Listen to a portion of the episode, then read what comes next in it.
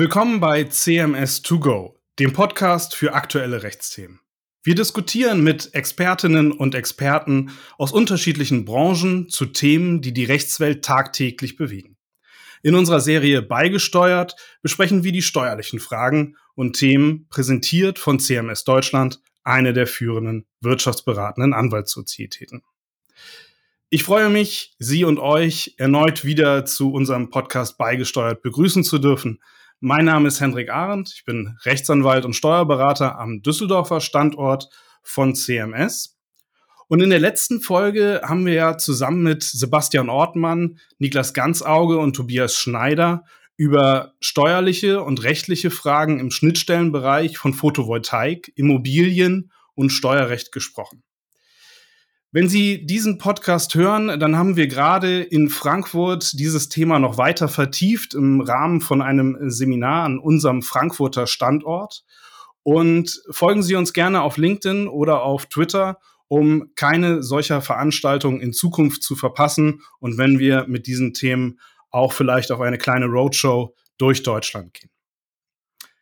Heute sprechen wir wieder über ein Schnittstellenthema und zwar habe ich mir zwei ExpertInnen aus dem hohen Norden eingeladen, um über die Schnittstelle zwischen Zivilrecht und Steuerrecht für unsere privaten Mandanten zu sprechen. Wir nennen die bei uns Private Clients und wir haben dafür einen eigenen Geschäftsbereich bei CMS.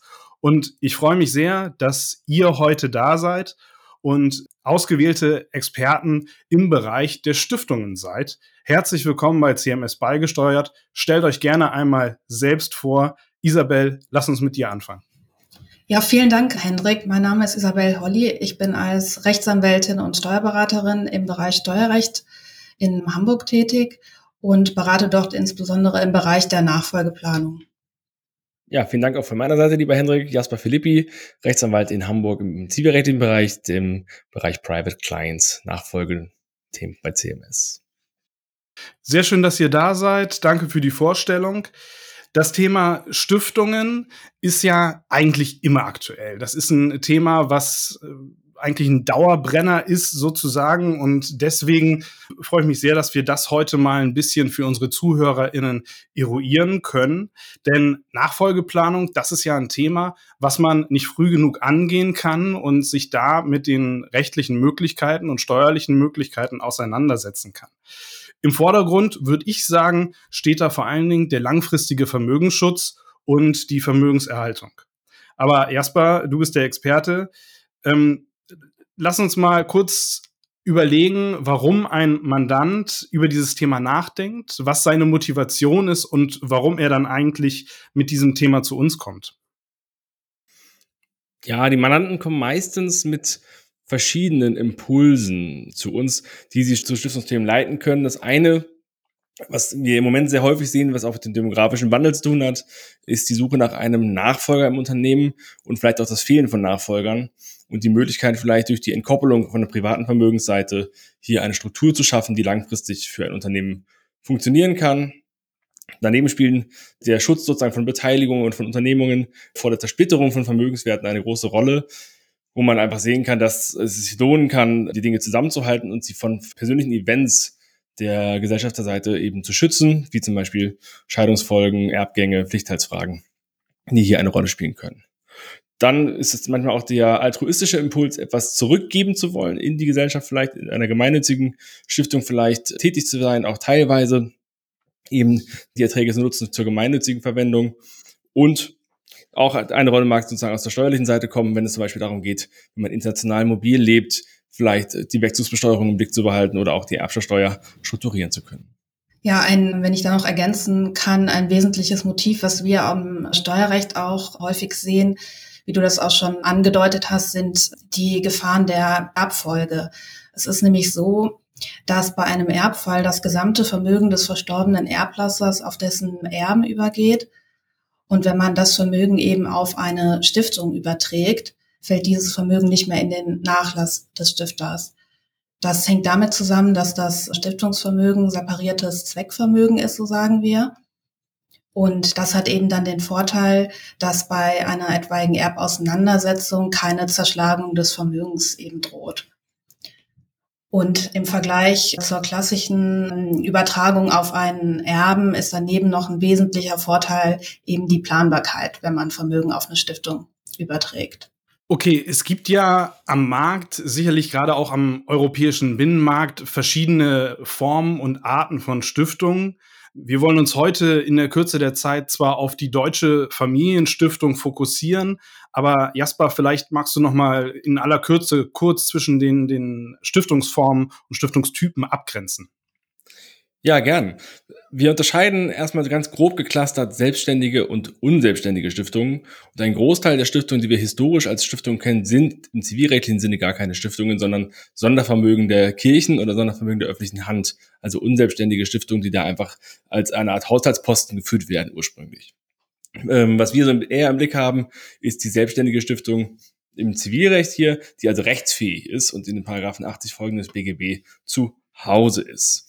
Von unselbstständigen Stiftungen zu unterscheiden sind dann eben auch diese Stiftungen, die äh, bei einem bestimmten Stiftungsträger aufgehängt werden, zum Beispiel um eine Sammlung von Kunstwerken zu verwalten. Das sind reine vertragliche Abreden letzten Endes, die treuhänderisch dann gehalten werden äh, oder zu einer treuhänderischen Stiftungsbindung letzten Endes führen, die vertraglich aber auch abgeändert werden kann.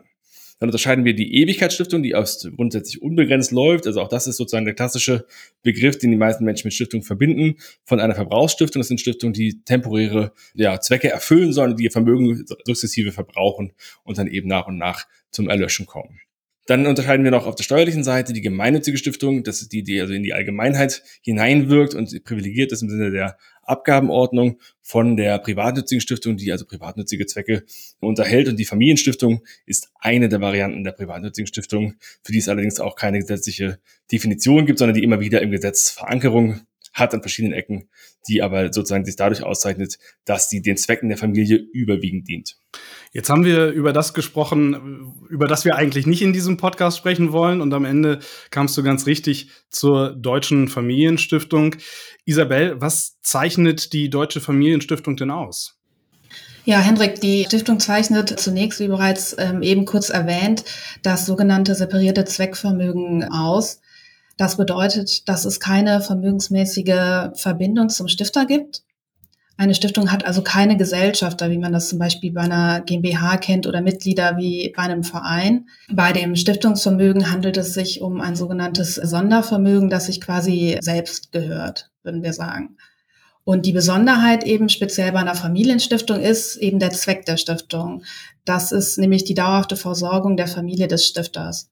Und besonders beliebt, äh, so sehen wir in der Praxis, ist die sogenannte Unternehmensträgerstiftung. Das ist eine Stiftung, die der Stifter nutzt, um den Fortbestand seines Vermögens, aber auch eines Unternehmens zu sichern und eben die Familienangehörigen zu versorgen. Bei der Unternehmensträgerstiftung betreibt die Stiftung selbst ein Unternehmen. Hiervon abzugrenzen ist eine Stiftung, die zum Beispiel als Holding fungiert und die ähm, demnach ein Unternehmen nur hält. Jasper, was kannst du von rechtlicher Seite vielleicht noch ergänzen? Was zeichnet die Deutsche Familienstiftung vielleicht auch rechtlich eher aus? Ja, das Stiftungsrecht ist im Grunde ein Rechtsgebiet, das lange Zeit sehr stiefmütterlich behandelt wurde. Das ist uralt im BGB. Es erfällt jetzt gerade eine große Reform zum 1. Juli 2023.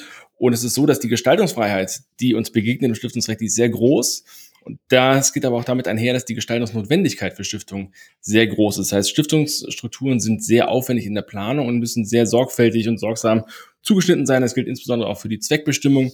Und da ist es aber so, dass im Grunde die Möglichkeiten zur Einbindung der Familie über die Generationen hinweg und sei es auch eine Flexibilisierung von Verantwortung, von Einflussnahme, von zum Beispiel Bündelung nach Stämmen und Kräften sehr hoch sind. Und wir haben also da eine große Gestaltungsvielfalt, mit der wir arbeiten können und die wir sehr gut nutzen können, die man aber auch nutzen muss, damit Stiftungsstrukturen funktionieren. Gestaltungsvielfalt klingt für mich total super und ich bin jetzt mal überzeugt und würde jetzt also gerne den Weg in eine deutsche Familienstiftung wagen. Frag mich aber so ein bisschen natürlich, wie ist das richtige Vorgehen? Wie fängt das eigentlich an? Klar, am besten mit qualifizierten Beraterinnen, die mich durch diesen Prozess leiten. Aber wenn wir mal unterteilen in Gründung, laufende Besteuerung und laufende Abwicklung oder auch die spätere Abwicklung einer Stiftung. Wie starten wir eigentlich, Jasper? Was sind so die First Steps, die wir gehen müssen? Wir beginnen typischerweise damit, dass wir eine Bestandsaufnahme der Situation machen und mit den Menschen, die sich mit Stiftungsgedanken tragen, darüber sprechen, was eigentlich der Impuls ist und was das Ziel ist, das sie erreichen wollen. Und die Nagelprobe für die Gründung einer Stiftung ist die sogenannte Stifterreife, die Menschen erreichen müssen, letzten Endes oder erreichen sollten, wenn sie eine Stiftung ins Leben rufen möchten. Und das ist einfach die Frage nach der inneren Bereitschaft, wirklich Vermögen von sich selbst zu lösen. Und zwar außerhalb der Einflussnahme, die wir als Gesellschafter einer bestimmten Kooperation eben kennen, in eine verselbstständigte Vermögensmasse zu geben, die sich selbst gehört. Und diese Vermögensmasse wird verwaltet nach den Regeln, die bei der Errichtung der Stiftung aufgesetzt werden. Das macht es eben so sensibel, dass man diesen gedanklichen Schritt der Trennung wirklich vor Augen haben muss. Dass man sagen muss, ich war vorher Eigentümer meines Vermögens, Eigentümer meiner Unternehmung, meiner Beteiligung und jetzt entlasse ich die sozusagen in die Selbstständigkeit nach Regeln, die ich heute festlege. Und ich werde als Stifter langfristig daran gemessen, an dem aktualisierten oder auch dann hypothetischen Stifterwillen im Zeitpunkt der Errichtung der Stiftung. Das heißt, Dinge, die ich hinterher mir anders überlege, die kann ich nicht ohne weiteres so umsetzen, wie ich das bei einer normalen Gesellschafterstellung geben könnte. Die Stiftung gehört sich selbst. Das bedingt eben dann, dass man, wenn man in die Zweckbestimmung dann geht und sagt, das ist im Grunde der Kern der Stiftungsgestaltung zu fragen, welchen Zweck soll dieses Vermögen eigentlich erfüllen? Dann ist also da sehr große Sorgsamkeit geboten. Das ist eben auch das, was im Prozess nach und nach eben entsteht, durch Gespräche mit vielleicht Familienmitgliedern, mit den Menschen, die vielleicht im Unternehmen Führungsaufgaben haben, sodass man letzten Endes nach und nach sich diesem Konstrukt, das ja im Grunde sehr simpel ist, Vermögen gewidmet für einen Zweck, nach und nach annähern kann. Und dann muss man einfach sehen, dass es gibt natürlich eine staatliche Aufsicht, die wir in Deutschland haben, über Familienstiftungen auch. Der, das Maß der Aufsicht äh, über Familienstiftungen ist geringer als bei gemeinnützigen Stiftungen, aber es gibt die staatliche Aufsicht. Das heißt, ich muss auch mit den Behörden in den Austausch treten, muss sinnvollerweise die Satzung im Vorfeld abstimmen und muss einfach wissen, dass ich nicht vollständig alleine in dieser Konstruktion bin, sondern dass die staatliche Aufsicht eben darüber wacht, dass der Stifterwille auch vollzogen wird, weil ansonsten niemand die Stiftung vor sich selber schützen kann oder vor auch Missbrauchskonstruktionen eben schützen kann. Und das bedingt eben, wenn man das schon sieht, die Schritte, die ich gerade erläutert habe im Prozess, dass da ein gewisser Kostenaufwand typischerweise mit verbunden ist und dass man eben sich sehr gut überlegen muss, welche Starrheit von Gedanken, ich heute habe, möchte ich haben, welche Dinge sollen gerade perpetuiert werden und wie öffne ich aber diese Struktur eben auch für Flexibilisierungen, die notwendig sind und die typischerweise erst im Laufe der Jahre oder im Lebenszyklus einer Stiftung eben zeigen. Und Isabel, ist die Stiftung jetzt die Allzweckwaffe im Sinne der steuerlichen Nachfolgeplanung oder habe ich da eigentlich auch steuerliche Themen, die ich bei der Gründung schon im Blick haben muss? Ja, absolut. Da gibt es einige Themen, die man aus steuerlicher Sicht im Blick haben sollte. Und ich will hier nur einzelne ausgewählte Themen mal anreißen. Zuallererst ist aus steuerlicher Sicht die Frage, wird die Stiftung anerkannt? Aus steuerlicher Sicht. Hier geht es vor allem um die Ausbalancierung von möglichen Einflussrechten des Stifters, die er nach der Übertragung des Vermögens auf die Stiftung hat. Da die klassische Familienstiftung eben nicht gemeinnützig ist, ist sie auch per se nicht steuerbefreit. Das heißt, es stellen sich auch einige Themen der Besteuerung. So kann es etwa bei der Gründung durch die Übertragung von Vermögen auf die Stiftung zur Entstehung von Schenkungssteuer kommen. Je nach den Umständen des Einzelfalls kommen da insbesondere bei Übertragung von Betriebsvermögen Steuerbefreiungen in Betracht. Das gilt auch bei sogenannten Großerwerben, das heißt bei Erwerben, die in der Regel nicht von der Befreiung bedacht sind. Das heißt, das sind Erwerbe, die über 26 Millionen Euro betragen. Auch für diese Erwerbe kann eben die Steuerbefreiung greifen. Daneben kann es bei der Übertragung von Vermögen auf die Stiftung auch zur Entstehung von Ertragssteuern kommen abhängig davon, ob das übertragene Vermögen aus dem Privatvermögen oder aus dem Betriebsvermögen kommt und welches Vermögen übertragen wird, kann aber auch eine steuerneutrale Übertragung erfolgen. Und wenn ich die Stiftung jetzt einmal gegründet habe, in, in steuerlicher Hinsicht, läuft die dann weiter so vor sich hin oder habe ich zwischendurch auch noch steuerliche Themen zu beachten? Ja, generell schon. Also sie läuft natürlich vor sich hin, aber man hat einige steuerrechtliche Themen auch während des Bestehens der Stiftung zu beachten, da die Stiftung, wie gesagt, ja auch nicht äh, steuerbefreit ist, die Familienstiftung. So unterliegt eine deutsche Familienstiftung zum Beispiel zunächst der sogenannten Ersatzsteuer. Das ist eine Steuer, die wird alle 30 Jahre ausgelöst und die fingiert eben einen Erbfall. Und das heißt, es steht, entsteht einmal auf das Vermögen der Stiftung Erbschaftssteuer. Und zudem können etwaige Zuwendungen der Stiftung an Destinatiere der Stiftung die satzungsgemäß sind, der Steuer unterliegen. Die satzungsgemäßen Zuwendungen, die unterliegen nicht der Schenkungssteuer, aber der Einkommensteuer. Das ist so ein bisschen gleichgestellt wie eben bei einer GmbH, eine Ausschüttung, so kann man sich das vorstellen. Und daneben unterliegt die Familienstiftung auch noch mit ihren Einkünften in der Regel der Körperschaftssteuer und je nachdem, was für Einkünfte sie hat, auch der Gewerbesteuer im Inland. Jasper, jetzt haben wir am Anfang äh, auch über langfristigen Vermögensschutz gesprochen. Und wir haben die Stiftung gegründet, sie läuft vor sich hin, aber kann ich die Stiftung irgendwann auch mal wieder auflösen? Leider nein. Äh, aus Sicht mancher Menschen muss man sagen, leider nein. Die Perpetuierung des Vermögens ist ja eigentlich gerade gewollt. Ich kann natürlich vorher festlegen, dass das Vermögen verbraucht werden soll über einen Zeitraum, der muss mindestens zehn Jahre betragen. Dann habe ich eben nach Ablauf dieses Zeitraums dann das Vermögen aufgebraucht in der Verbrauchsstiftung, so heißt es die Konstruktion. Und dann wird die Stiftung eben ihr Ende finden. Grundsätzlich ist das möglich zu errichten. Andernfalls habe ich die Ewigkeitsstiftung vor mir, die unbegrenzt läuft. Und diese Stiftung kann nur aufgelöst werden nach den Regelungen des BGB. Und das heißt insbesondere kein freies Auflösungsrecht, sondern eben dann, wenn die Zweckerfüllung dauerhaft und endgültig unmöglich geworden ist, so heißt es. Das heißt, wir haben so eine Hierarchie von Möglichkeiten zu einer Satzungsänderung, vielleicht auch von einer Fusion von Stiftung zu und Zusammenlegung ist ein großes Thema dabei. Und am Ende des Ganzen steht dann eben die Auflösung. Das ist aber eben kein freies Recht des Stifters oder der Stifterin, das wir hier vor uns sehen, sondern das ist nach den Regelungen des BGB sehr engmaschig umgrenzt die Stiftung auf Zeit, die Frage sozusagen, ob ich ein bestimmtes Vorhaben für eine Stiftung zeitlich begrenzen kann, ist in der Diskussion, ist aber nicht im Gesetz wiederzufinden. Okay, und Isabel, wenn ich jetzt ja die Stiftung gegründet habe und dann läuft sie und jetzt komme ich doch äh, nicht zum Ende, das Vermögen wird perpetuiert, habe ich da steuerlich noch Themen, die ich im Blick haben muss? Ja, auch da hat man wieder steuerliche Themen, die man beachten sollte. Also eine Auflösung würde eben auch oder könnte zu Steuern führen.